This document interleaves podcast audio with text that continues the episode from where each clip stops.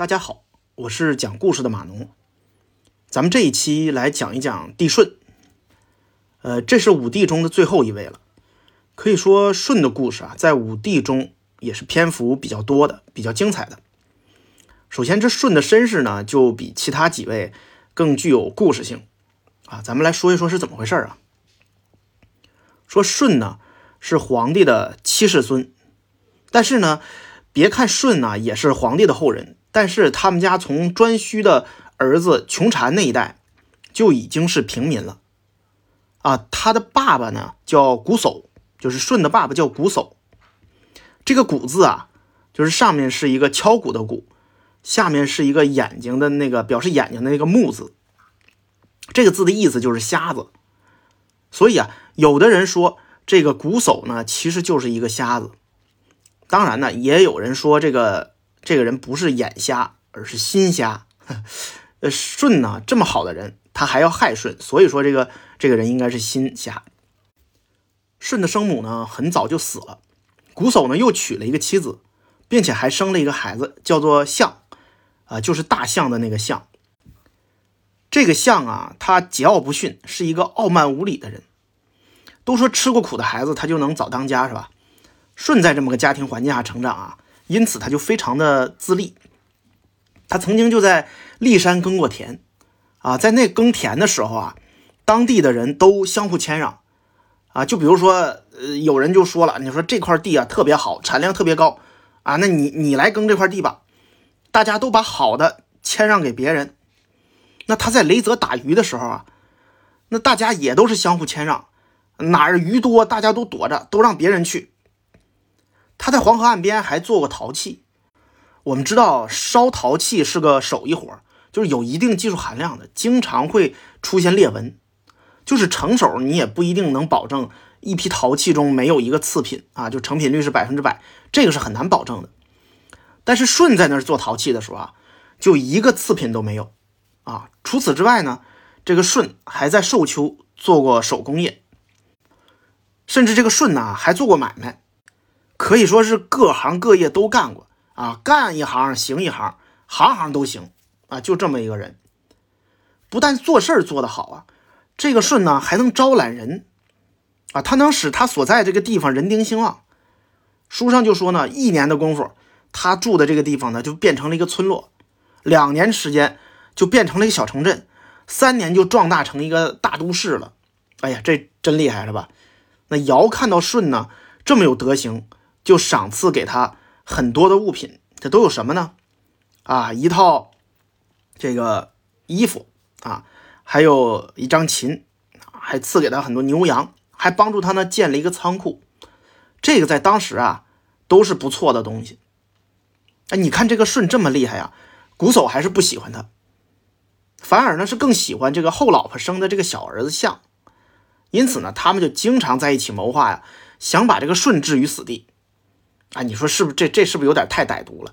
你不喜欢这孩子，你不至于把他置于死地吧？但是呢，这个瞽叟和他的这个儿子象啊，就是这么干的。但是舜呢，他每次能都能机智的躲过这个危险。即使这样呢，舜也不但不生气，他还越发的恭敬这个父亲和后妈，还有这个弟弟象。这里啊，司马迁给我们举了两例子，说这一家人是怎么害这个舜的。有一次啊，瞽叟就跟这个舜说：“说家里的谷仓啊，那个屋顶坏了，说你弄点泥上去给他修一下哈。”啊，舜就非常听话啊，就上去修去了。结果瞽叟呢，在下面就给这谷仓点了啊，就来了一把火给谷仓烧了。舜一看谷仓着火了，他不知道从哪儿弄了两个这个大斗笠啊，就是那种大帽子，就。插在这个胳膊上啊，就就像那个两个翅膀一样，从这个房上房顶上就滑下来了。哎，舜啥事儿没有，这谷仓是烧没了。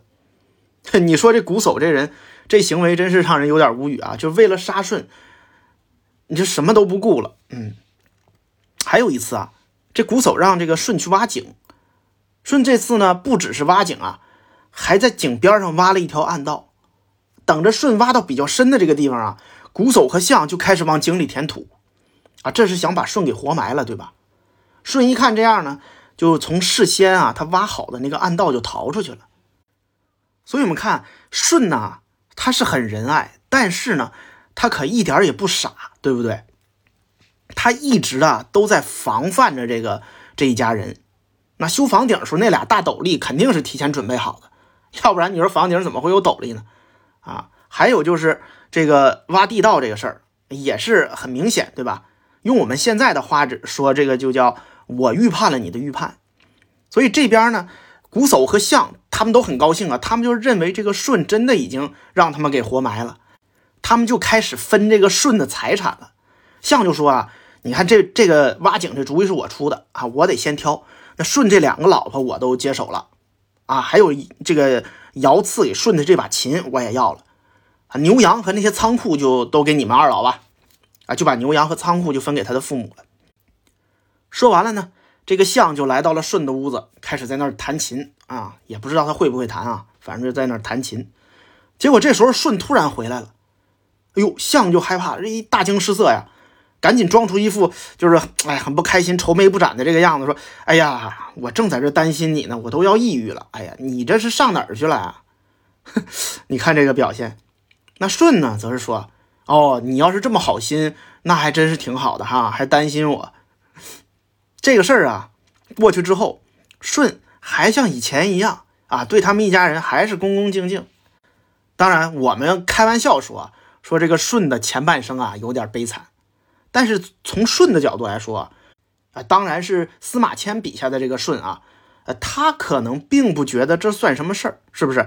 反而呢，他从他的这个反应和他如何应对这些事儿上来看啊，这对他来说更像是一种修行。也正是因为这些事儿呢，他才能被尧给选中啊。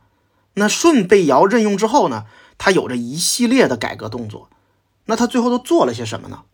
啊，咱们下一回再说。欢迎大家关注、订阅、转发、收藏。